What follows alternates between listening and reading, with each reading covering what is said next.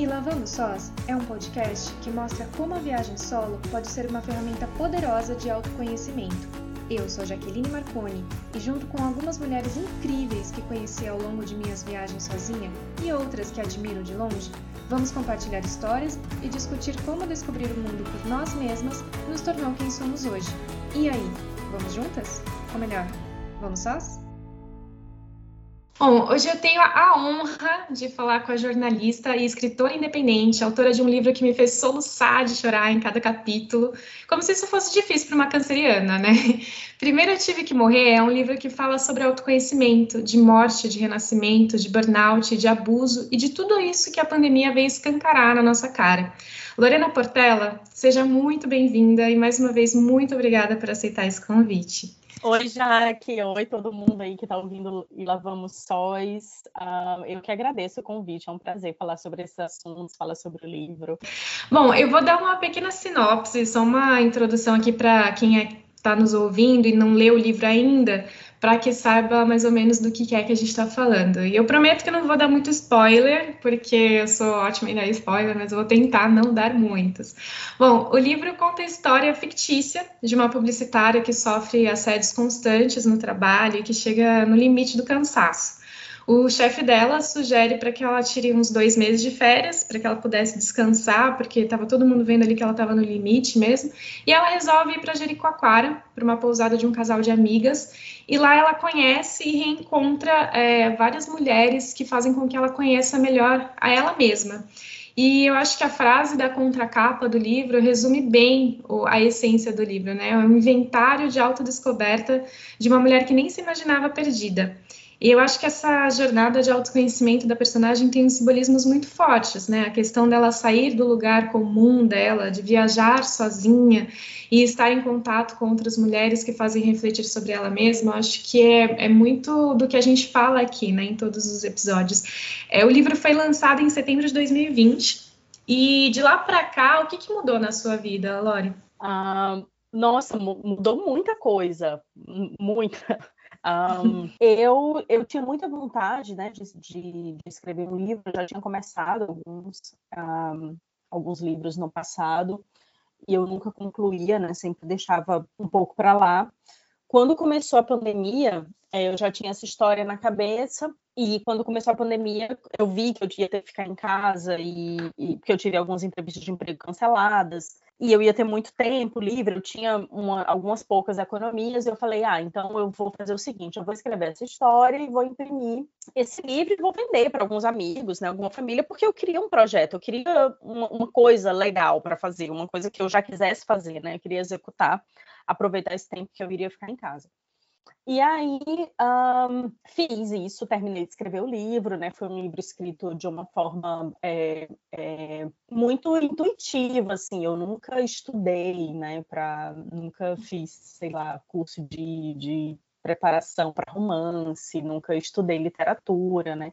Eu aprendi a escrever escrevendo e lendo, né? Então, um, e, e, aí eu, eu, eu, eu apesar de né, ser um, ter, ter, nascido como um projeto muito pequeno e muito despretensioso, eu queria que fosse um projeto bonito, né? Eu queria que as poucas pessoas que comprassem é, tivessem, gostassem né, do, do livro em si, porque livro é uma coisa que eu tenho muito carinho, né?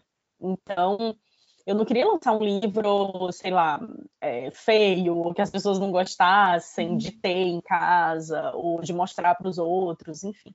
E foi aí que eu tive cuidado né, com, com o, o processo editorial, uh, quer dizer, com o, o projeto gráfico. Um, e aí eu acho que as pessoas, é, eu tinha alguns poucos seguidores no Instagram, é, e eu acho que as pessoas foram percebendo isso tudo, né? Foram se tendo um, cultivando um carinho também pela história e, e pelo projeto, por ser independente e tudo. Então, um, e aí o livro virou outra coisa, né? Acabou que depois que eu, depois que eu publiquei, enfim, eu não sei se dá para usar esse termo, mas viralizou um pouco, assim, dentro de uma bolha, obviamente, mas um, daí eu já tive que imprimir mais livros, muito mais do que, eu, do que eu achava que eu ia ter que imprimir inicialmente, então e, de fato virou outra coisa. Os, os, alguns veículos entraram em contato comigo para conversar e, e, enfim, publicar matérias, e depois chegou o convite da Óbvios, que também deu um boom no uhum. livro, mas é engraçado, as pessoas acham que o livro foi lançado um, que a minha participação na Óbvios foi, tipo, junto com o lançamento do livro, e não foi. Uhum. o livro já tinha sido lançado no começo de outubro, é, comecinho de, finzinho de setembro, comecinho de outubro, uh, e a minha participação na Óbvios foi em março, ou seja, a minha participação foi seis meses depois de ter lançado o livro. Uhum. Um, mas aí sim, as coisas foram mudando muito rápido, e hoje eu tenho, hoje, enfim, né, eu tenho uma rotina um pouco diferente da que eu tinha, né, eu trabalho com isso, eu trabalho com o livro, faço os freelances, óbvio, mas é, eu trabalho com isso e estou escrevendo o meu segundo romance. Né? Hum. vamos falar sobre isso, vamos falar sobre isso. É, eu, vi, eu ouvi boatos sobre isso daí. É, mas esse, esse cuidado que você estava falando que você teve com o livro é algo que realmente se nota. Se nota muito cuidado com tudo que foi escrito ali. E uma coisa que eu queria te falar, o, eu li o livro todo pensando em algo que eu acho que a maioria das pessoas pensa, né? Que a, a, a personagem principal não tem um nome. É. E aí eu escutei outro dia a sua participação no podcast Tem Dias Que, que você fala exatamente isso, né? Você fala que foi proposital é, essa, essa falta de nome nome, eu imaginei mesmo que tivesse sido.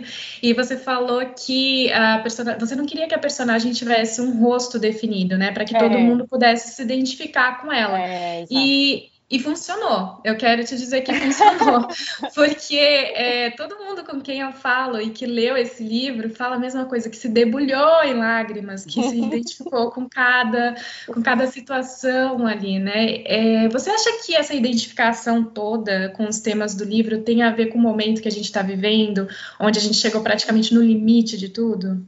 Tem, tem muito, assim, muito. É, um, eu acho que os, que os escritores, né, eles escrevem sobre o seu tempo, né, às vezes nem, nem de uma forma tão intencional assim. É, não era uma coisa que eu estava, que, eu, que foi premeditada. Por exemplo, eu vou escrever sobre a exaustão porque eu acho que está todo mundo exausto. Não foi, não foi esse meu raciocínio, né? Eu, eu quis escrever sobre a exaustão porque eu já estive exausta, né, em uma, em uma situação X da minha vida. Eu convivi com mulheres que estiveram muito exaustas no, no, no campo que eu trabalhava, é, no mercado que eu trabalhava. Então, isso era uma coisa que era muito familiar para mim. Né? A exaustão, não só minha, mas das minhas amigas, é, das colegas de trabalho. Eu estava falando de um mercado específico, mas eu acho que, que essa exaustão é absolutamente abrangente, ela não, não, não é de um, de um mercado específico de trabalho. Um, então, não, é, não foi uma coisa que eu pensei é, é, que eu quis fazer assim porque eu achava que estava todo mundo exausto.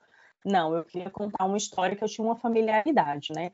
Um, mas acabou que, que veio muito bem a calhar, porque a pandemia, eu escrevi durante a pandemia e eu achava que a pandemia ia ser, sei lá, ia durar um mês, acho que todo mundo uhum. pensava uhum. isso, acabou que, que né, que, que está acontecendo até hoje. Uh, e ficou todo mundo muito no limite. Então, eu acho que sim, isso contribuiu, teve um fator sorte também, né? Isso contribuiu muito para que o livro atingisse mais pessoas, porque mais pessoas estavam cansadas, mais pessoas estavam no limite emocional, físico, é, psicológico, enfim.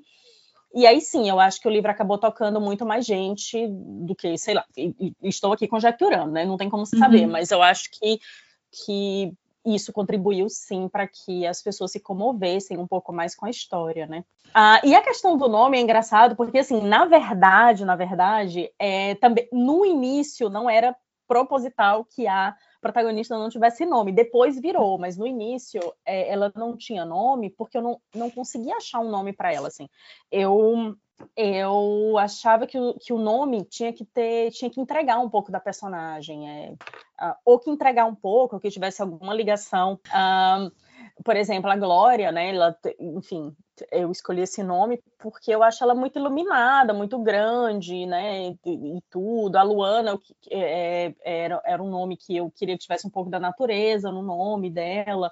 A Guida foi uma homenagem à minha avó, que é Margarida. Então, assim, todo nome tinha meio um porquê. A Sabrina, porque a Sabrina é a única personagem que existe na vida real. O nome da minha amiga é Sabrina mesmo. Uhum. Um, mas para protagonista eu não conseguia. Eu ficava pensando em nomes e eu achava que não casava. E eu falava, não, então mais na frente eu vou escolher um nome para ela. Mas não chegou o nome e eu vi que eu já estava na metade do livro sem nome. E eu falei, ah, então vou, vou terminar assim. E ela não vai ter nome e vai ser bom, porque aí pode ser o uhum. nome de qualquer pessoa, né? É, eu acho que, a, apesar de tudo, acho que, é, apesar de ser uma ficção, e a gente está vivendo no momento que a gente está vivendo, eu acho que o que mais fez todo mundo se identificar foi que é uma história real, é, né, é uma experiência real além de ser ficção, é, tem muito de você ali, né? Então, por isso que é tão verdadeiro. As pessoas sentem a verdade naquilo ali, né? Ah, não, é, é, isso, é que não uh, é, é uma experiência que eu vivi não só através de mim mesma, uh, não necessariamente através de mim mesma, mas através também da de pessoas ao meu redor, hum. assim. Então, é, quando as pessoas perguntam, ah, é uma biografia, eu, eu digo não, não é categoricamente, não é uma, uma, uma, uma autobiografia, mas parte muito do, de mim, não só do que eu vi, mas não, não só do que eu vivi, mas do que eu vi também. É, a frase que abre o livro, que é, é bem forte, ela fala quanto tempo se leva para morrer. E esse é, um, esse é um tema que vai se desenvolvendo em cada capítulo, né? Mas aqui a gente não está falando da morte física apenas, estamos falando de uma morte que é tão dolorosa quanto, né? Que é a morte em vida. E o interessante é que em vida a gente pode morrer várias vezes, né? A gente morre em um relacionamento abusivo, no emprego é. ruim, até mesmo depois de ter um filho, né? Porque a vida depois de você ter um filho nunca mais é a mesma. O que, que você acha que é mais dolorido, passar por uma morte dessas ou nem perceber que você está morrendo? Ah, eu acho que não perceber é, uma, é, é muito dolor, dolorido, assim, ah, porque você não, não, não, tem, não tem consciência, né? Ah, e aí você fica sofrendo sem poder dar nome àquilo, hum. sem poder fechar um ciclo, sem poder saber que vai ter um fim.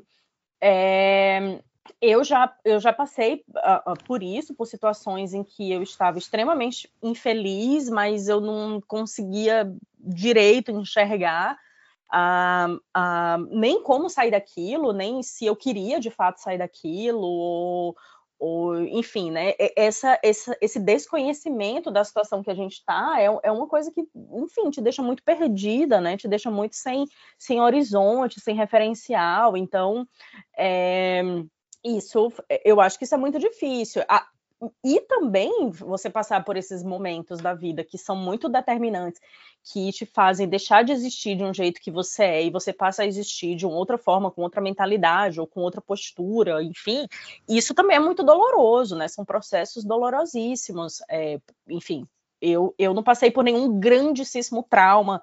Um, por exemplo, como a personagem da Guida do livro passou, mas um, um, enfim, ninguém, ninguém tá competindo também para ver quem uhum. sofre mais, qual dor é maior, qual o trauma é maior, né? As pessoas estão é, vivendo coisas difíceis e se, e se reinventando e renascendo, né, todo dia. Então, acho que esse também é outro tema que o livro traz, que eu acho que é comum a muita gente, né? Essa coisa de dessas mortes simbólicas, esses, esses pequenos renascimentos que a gente passa. É, esse tema de, de morte, né? Desse, desse tipo de morte em específico, é algo que está bem atual para mim, né?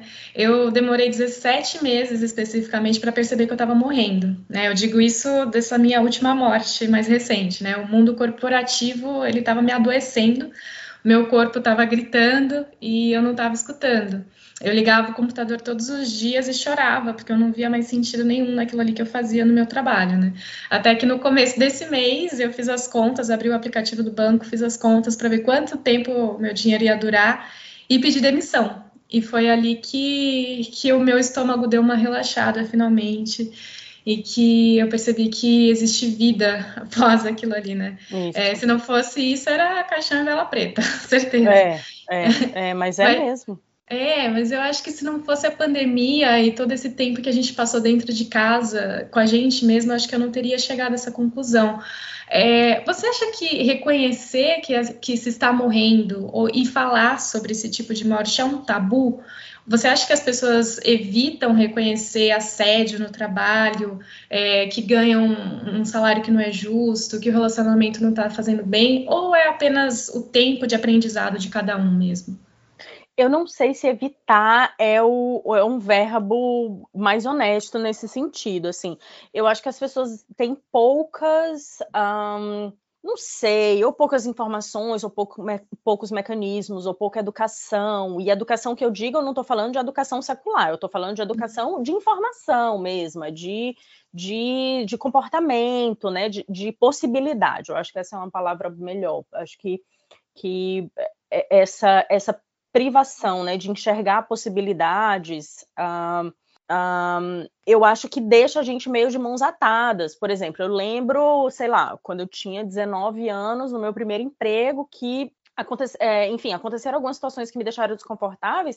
E eu não sei, eu não tinha muito referencial para aquilo ali. Eu sabia que eu estava desconfortável, isso era um fato, né? Um, mas eu não sabia exatamente como me comportar, ou se se eu conseguiria falar sobre isso com alguém, ou como essa pessoa ia receber, ou se era suficientemente grave a ponto de eu precisar falar com alguém, ou de reportar, ou enfim, se isso não era tudo coisa da minha cabeça, é, isso tudo é, é, é, é você fica muito perdida, né? Um, e, por exemplo, sei lá, mulheres que são agredidas em casa.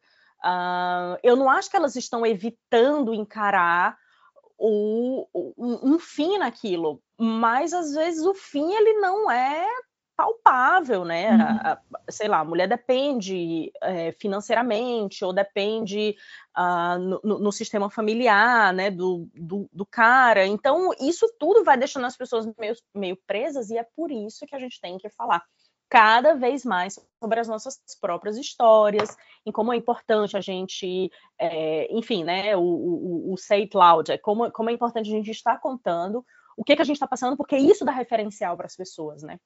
É, eu tenho algumas amigas que depois que leram o livro e que a gente conversou, ela, elas saíram do trabalho e eu falei, gente, mas também calma que também não é, não é bem por aí. Eu não estou nem falando para todo mundo largar o emprego, não. É assim, é mas é se enxergar possível, enxergar que é possível, né? É, é, porque você fica presa nisso, você fica presa numa, numa engrenagem, numa convenção que te disse que isso é sucesso, que isso é felicidade, que você tem que amar uh, quem que você tem que amar, quem você não tem, é, que tipo de trabalho você tem que ter, e que tipo de casa e, e o sistema inteiro.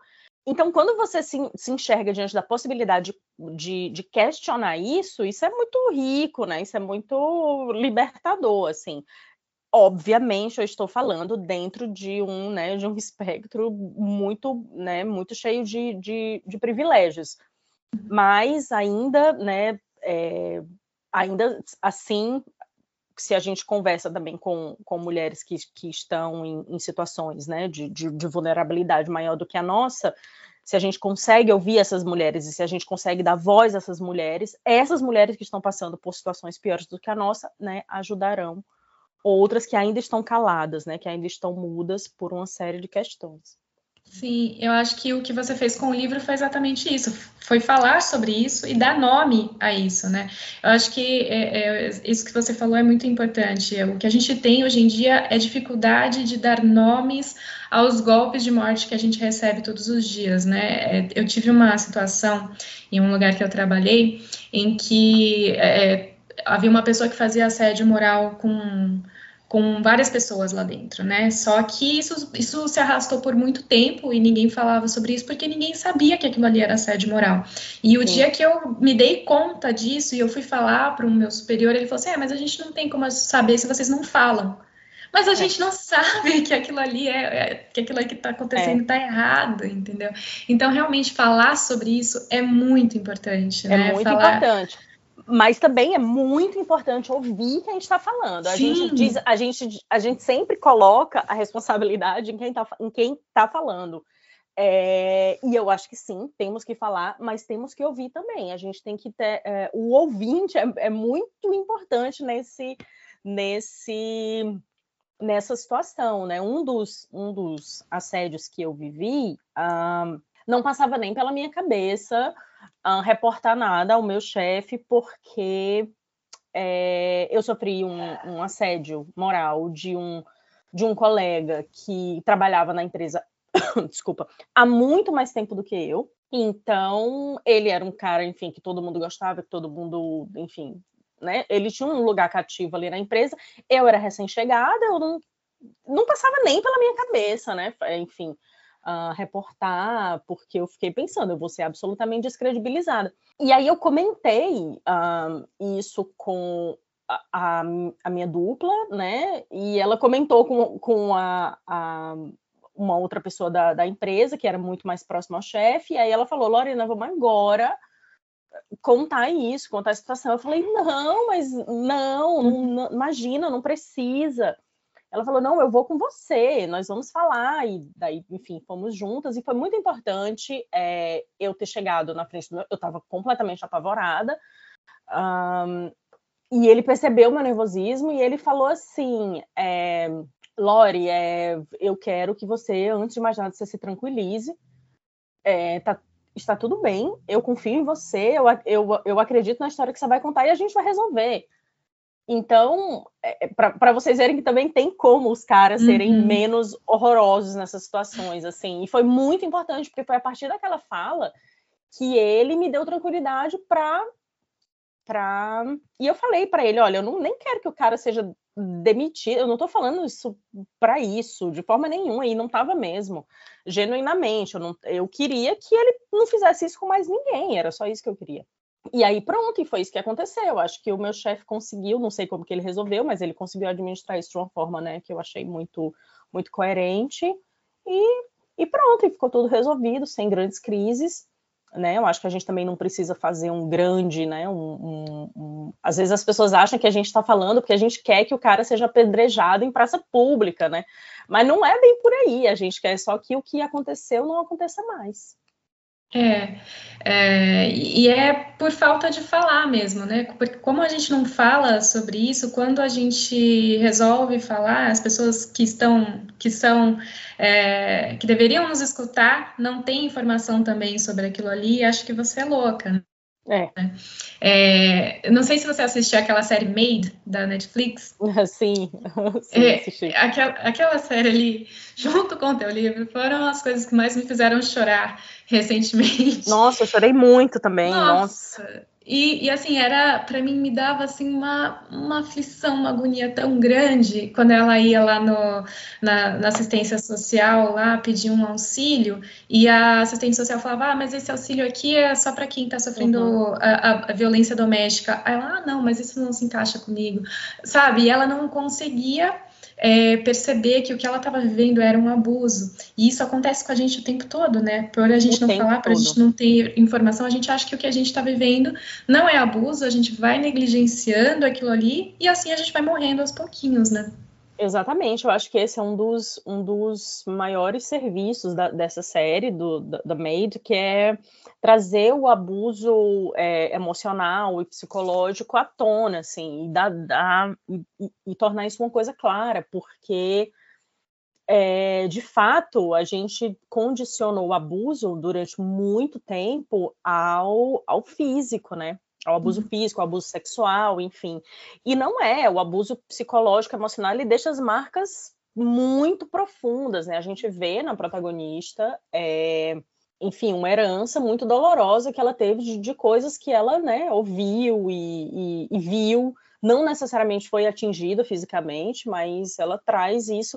E eu, eu também lembro de, de, de, coisas, é, enfim, que, que me foram ditas coisas que me foram ditas ou coisas que eu que eu né, vi acontecer e não necessariamente acontecer, que me traumatizaram, né? Então, e outras mulheres, então, também nem se fala, a questão do relacionamento, também amoroso, às vezes essa troca de, de o que acontece nas brigas, o que é dito nas brigas, ou, ou a forma com que você é humilhada, ou a forma com que você é desacreditada, essa, esse poder que a pessoa exerce sobre você, tudo isso é muito doloroso. E, aí, e eu acho que essa, a série presta um serviço muito, muito bom de, de, de trazer isso à tona, né? Que isso também é, é, é um abuso, né? Uhum. É, é um abuso, isso paralisa pessoas, né? É, e a série mostra ainda que se a gente não se dá conta de que isso é um abuso, a gente continua passando isso para frente, né? É. Que era o que a mãe dela fazia. A mãe dela também sofria abuso e ela passou isso para a filha e que aquele, aquela, aquela situação ali, ela né, a Alex, a personagem principal, era a primeira da família que estava quebrando aquele padrão de abuso. Então, realmente é. foi muito doloroso. Quebrar esse padrão é. de abuso é muito doloroso, né? É. O, o, rapaz também, o marido também, ele Sim. vinha de uma, de, uma, de uma família que era toda despedaçada, né? Então, ele, ele reproduzia também muita coisa que ele foi foi condicionada a vida toda, né, a, a, viver, enfim. Sim. É, e a personagem principal do seu livro, ela decide fazer uma viagem sozinha para Jericoacoara. Ela podia ficar em casa esses dois meses, ela podia ter chamado uma amiga para ir junto com ela, mas ela decidiu ir sozinha. Lá ela encontrou outras pessoas, mas ela foi sozinha. Por que, que ela foi sozinha? Ela foi sozinha mais ou menos, né? Ela, ela trocou e-mails com a Glória antes de ir. Uh, então eu acho que ela meio que já tinha essa, essa bengala aí, né? De ok, eu vou, eu vou para gerir, eu decidi ir para gerir. ela já ela tinha amigas lá, né? A, a Sabrina é, é, é, já era uma pessoa com quem ela iria, iria conviver. Uh, então ela já tinha umas umas bengalas assim, né, uhum. para se apoiar. Um, eu, eu acho, não sei, eu não sei se a protagonista teria coragem de ir sozinha, sozinha não. assim, inclusive, quando as pessoas é, perguntam se é, se é biografia, um, eu, eu, essa é uma das coisas que eu penso. Eu acho que eu teria coragem de ir sozinha, sozinha, sozinha, mas isso sou eu, né? Uhum. A protagonista é outra pessoa. E, mas eu acho que ela ela foi meio pensando nisso, que, ok, eu tô indo, mas chegando lá, eu não vou estar sozinha. Não sei se ela queria estar completamente sozinha também. É, mas tem, eu acho que tem várias partes em que ela está completamente sozinha, que eu acho que para mim foram as partes mais impactantes. É, uma delas é quando ela está chegando ali em Jeri, que ela para e entra naquele lago e que ela está totalmente sozinha uhum. e que ela uhum. praticamente se vê de cima para baixo, assim. E depois quando ela volta para o carro, as pessoas ficam todas olhando assim, né? Tipo, é, ela está meio doida. E também Sim. naquela parte em que ela está num bar sozinha, é, tomando uma caipirinha, vendo o pôr do sol, um, um, um, momento ali super gostoso e o garçom chega para falar com ela, e ela já vai logo se explicando porque que ela está ali sozinha, e falando que já, né? Tá esperando uma amiga. E quanto, quantas vezes a gente não passa, quantas vezes eu não passo por isso, né? O tempo todo a gente tem essa né, essa tendência a achar que estar sozinha é algo ruim, é algo errado, e a gente vai logo se explicando, né? Quando na realidade Nossa, era tudo que a gente queria. Total, eu acho que, é, que é, foi importantíssimo para ela, né, de, ter decidido ir e ter vivido esses momentos sozinhas, porque sozinha, porque foi quando ela conseguiu enxergar coisas que ela estava negando, né, já há muito tempo, assim, e, enfim, sem, sem, sem dar muito spoiler, mas contextualizando um pouco, acho que quando, quando a Glória se distancia um pouco também, é importantíssima para ela, porque ela, né, encontrou na relação dela com a Glória também uma válvula já de escape, uma uma coisa para ela concentrar a, a, as energias dela, enfim, ao invés de, de em si mesma, né, ela concentrava na relação dela com a Glória. É, então, esse afastamento um pouco da Glória foi importantíssimo também, acredito eu. É, então, sim, eu acho que é muito importante ela, ela foi, foi muito importante ela ter passado por esses momentos, né, um pouco mais solitários. Uma outra coisa que ficou bem evidente durante a pandemia foi nossa, essa nossa dependência das redes sociais, né? É, você acredita que essa dependência tem a ver com o momento assim que a gente está vivendo de desinteresse pelas coisas que a gente fazia e já não dão mais prazer para gente? Porque a rede social, as redes sociais, elas têm esse efeito de é, uma dopamina instantânea, né? E a é. gente acaba ficando. É, quando a gente perde a, a dopamina, o prazer que a gente sentia em algo que a gente já não sente mais, a gente vai para algo que, que seja mais rápido? Você acha que essa nossa dependência aumentou por conta desse nosso desinteresse pelas outras coisas? Olha, eu acho que são tantas razões, são tantas as razões. Essa, essa obviamente é uma delas, mas eu acho que não só isso, eu acho que as redes sociais têm um papel, um impacto tão grande na nossa vida que não tem como a gente é, condicionar isso a um fator só, assim. Eu acho que as nossas relações de fato mudaram, né, um, as, as relações online e à distância, elas têm um papel né, muito grande na nossa vida, e isso, enfim, potencializou muito por conta das redes sociais. É, a questão da velocidade, da rapidez, né, de, de, de, de fazer tudo, né, de, de, conseguir ler muita coisa, assim, ler bem entre aspas, né, é de conseguir saber de muita coisa, de ver muita coisa, acho que isso deixa a gente um pouco viciado, é... Enfim, são tantos, são todos os fatores. A questão da solidão também, a, a, as redes sociais elas diminuem, elas diminuem é, essa falsamente essa sensação, né, de, de não estar sozinho, uh, ao mesmo tempo que depois você se sente mais ainda sozinho, porque aquilo não é exatamente real, mas também o que, que é real, o que, que, é irreal, enfim. É, é uma discussão filosófica muito profunda, uhum. eu acho, essa, essa questão das redes sociais. Mas sim, eu acho que existe um pouco de, de desinteresse. A, a vida nas redes sociais parece sempre, sempre, né, enfim, mais legal, mais interessante, mais colorida, mais filtrada. É, e o que a gente vive no dia a dia, sim, parece um pouco menor, né? Ah, é. Mas, enfim, as questões são, são inúmeras, são muitas, né? Para essa esse peso das redes sociais na nossa vida, enfim, são diversos fatores. É, tem uma parte no livro que a personagem tira uma foto do pôr do sol, mas ela resolve não postar, porque a ideia ali era assumir, né? E, a, e a, isso tinha que incluir as redes sociais também. E, era hora de. Ela fala até, né? Que você fala, né, que era hora de se libertar da obrigação de ser feliz no Instagram.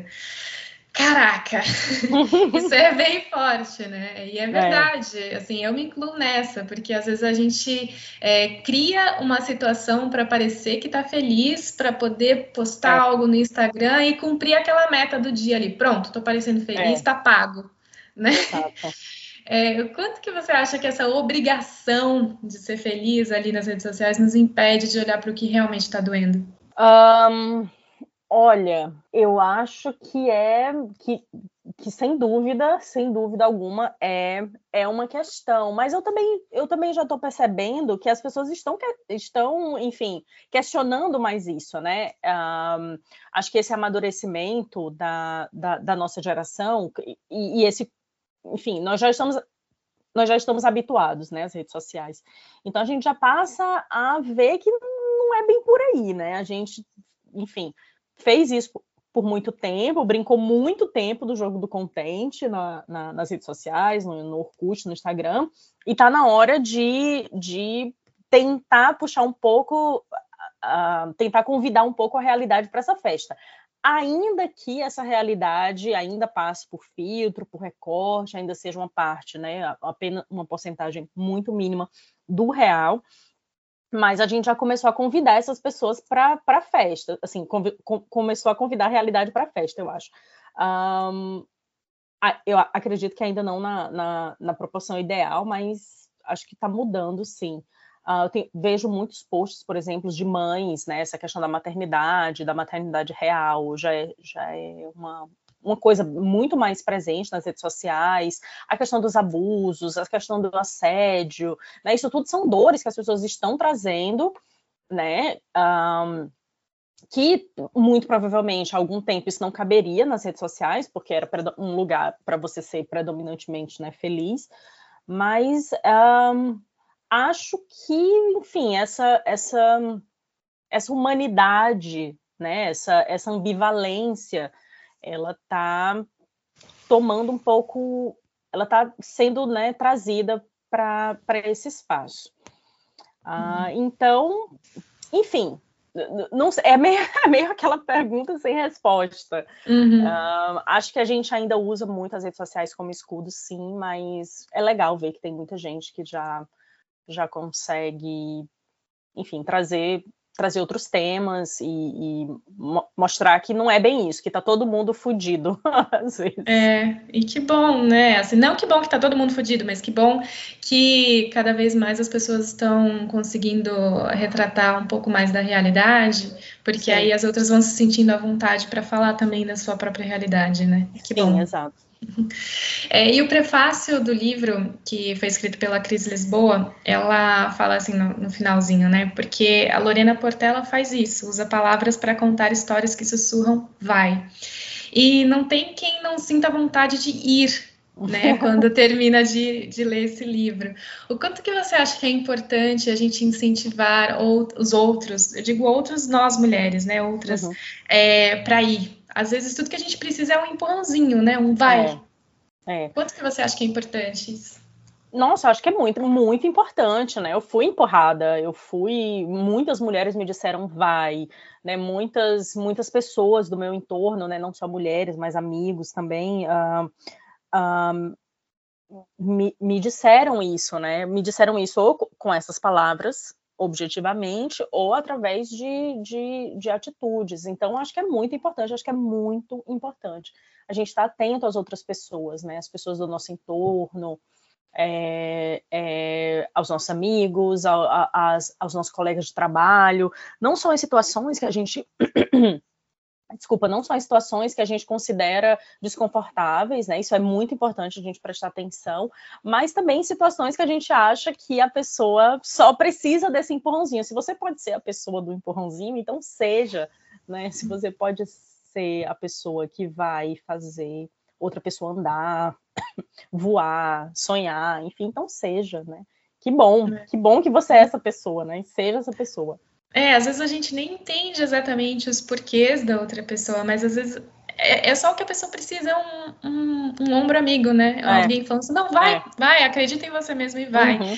A gente não precisa entender 100% o que a pessoa está querendo, não precisa é, concordar com tudo que a pessoa está fazendo, mas esse, esse vai, esse apoio é muito importante, né?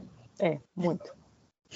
E você, Lorena? Você é de Recife, mas você mora em, na Europa aí há bastante tempo. Você, e acredito que você já tenha viajado bastante para muitos lugares aí. Você já fez alguma viagem solo, assim, que foi muito importante para você, que mudou alguma coisa em você? Gente, eu sempre corrijo as pessoas. Eu não sou de Recife, eu sou de Fortaleza. Desculpe. sempre, sempre corrijo as pessoas, que, enfim, as pessoas confundem muito. Um, não, eu, eu nasci em Fortaleza, né? É, é, morei a minha vida toda, lá, nasci no Ceará, morei minha vida toda em Fortaleza, e um, um pouco mais ali pelos quase ali 30 anos, eu eu fui, eu decidi que eu ia morar fora né, que eu ia fazer o, o que eu queria voltar a estudar. Um, e também essa coisa, eu já trabalhava com publicidade há muito tempo e tudo também já estava um pouco cansada, eu tinha conseguido juntar um pouco de dinheiro, enfim. E aí eu resolvi um, morar em Lisboa para estudar, para fazer o mestrado, e depois de alguns anos morando em Lisboa, eu mudei aqui para Londres e moro aqui hoje. Mas, é, e, e, quando fui para quando fui para Lisboa, fui sozinha, né? Decidi ir sozinha. E, e o quanto que isso foi importante para a construção de quem você é hoje, de ter ido sozinha? Nossa, foi muito importante, muito. Acho que foi uma da acho que foi a decisão, uma das decisões mais importantes que eu tomei na vida, assim, porque um, essa decisão de morar fora, de morar em outro país, me aproximou muito da pessoa que eu queria ser e da pessoa que eu estava buscando, né? Das experiências que eu queria viver e da e, e me trouxe muitas outras experiências também que, que eu né, que eu jamais tinha ideia que ia que ia viver. Um, então sim, foi muito, muito importante. Eu não consigo imaginar, me imaginar não tendo tomado essa decisão, de verdade. É, e agora, voltando àqueles boatos que a gente estava falando no começo do, do livro novo, é, eu sei que é, ainda está em fase inicial, você até falou nos seus stories outro dia que não tem data ainda específica, mas você pode dar um pequeno e singelo spoiler de, de algum tema que vai vir por aí? Um, é, as pessoas perguntam muito se o livro, se esse segundo livro é uma continuação do primeiro. Não, gente, não é. Uhum. É, é, uma história completamente diferente.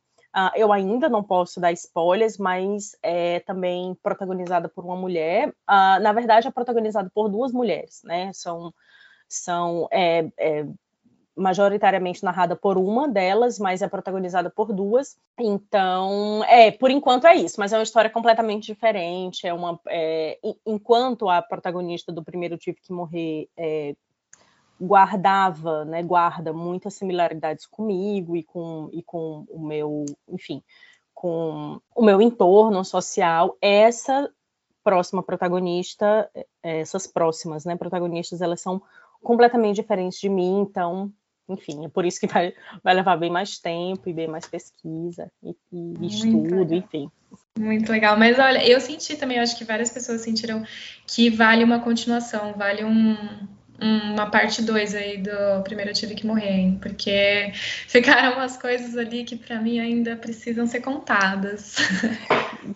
Cara, é muito engraçado, porque muita gente fala isso, e eu, eu acredito que sim, tem algumas pontas soltas no livro, tem algumas coisas que não foram, uh, que não ficaram completamente amarradas, mas eu acho que a história, a história em si, eu não, eu não consigo visualizar uma continuação para ela agora, assim. Eu não, é, obviamente, eu não fecho porta nenhuma, acho que, sei lá, se me ocorresse daqui a, sei lá, três anos eu tiver uma ideia e, e, essa história voltar, eu vou escrever com a maior alegria. Mas no momento, eu acho que tá é, é, é o que era, uhum. né? O livro, o livro ele vai passar por uma reedição agora, muito, muito brevemente. Eu ainda não sei exatamente o que, que vai ser reeditado, porque essa reedição começou agora, né? Vai começar ainda. Então, pode ser que nessa nova edição algumas surja uma ou outra coisa, pode ser.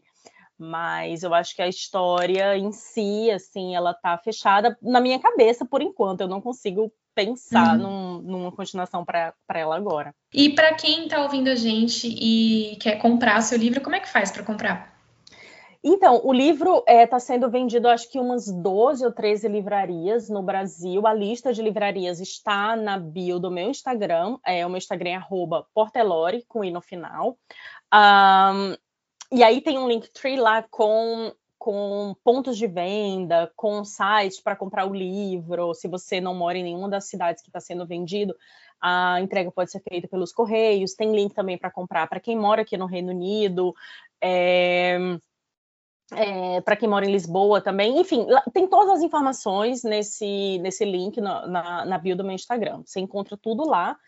E se, enfim, se tiver alguma pergunta ou, ou né, enfim, quiser alguma outra informação, você pode mandar um e-mail para primeiro tipo que morrer arroba gmail.com, que daí, enfim, a gente responde e tenta resolver o problema. E o livro, o e-book também tá, tá venda na Amazon, só o e-book, só a versão, né? É, um... ah, já tem o e-book? O e-book, sim, tem na ah, Amazon, é uh, só, só a versão e-book, só a versão digital, né? O impresso não. O impresso legal. tem que ser através dos, dos canais ali que eu disponibilizei no Instagram.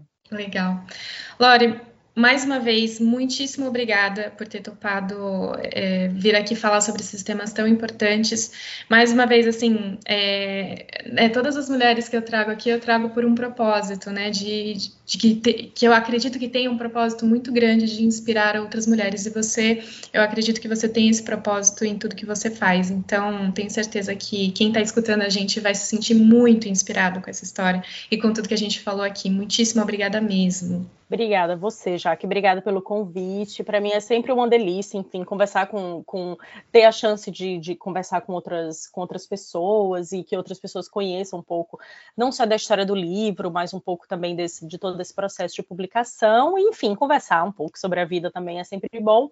Uh, obrigada pelo convite. Espero que vocês tenham gostado e espero que gostem do livro também. Leiam Mulheres. Com certeza, com certeza. E Lavamos Sós é uma produção independente que conta muito com o apoio de vocês, ouvintes. Me siga no Instagram, arroba Lavamos Sós, curta e compartilhe os episódios no Spotify, Deezer, Google Podcasts, Apple Podcasts e Amazon Music. O podcast vai continuar em sua pausa estratégica, mas em janeiro eu volto com novidades muito legais. Um beijo e boas festas!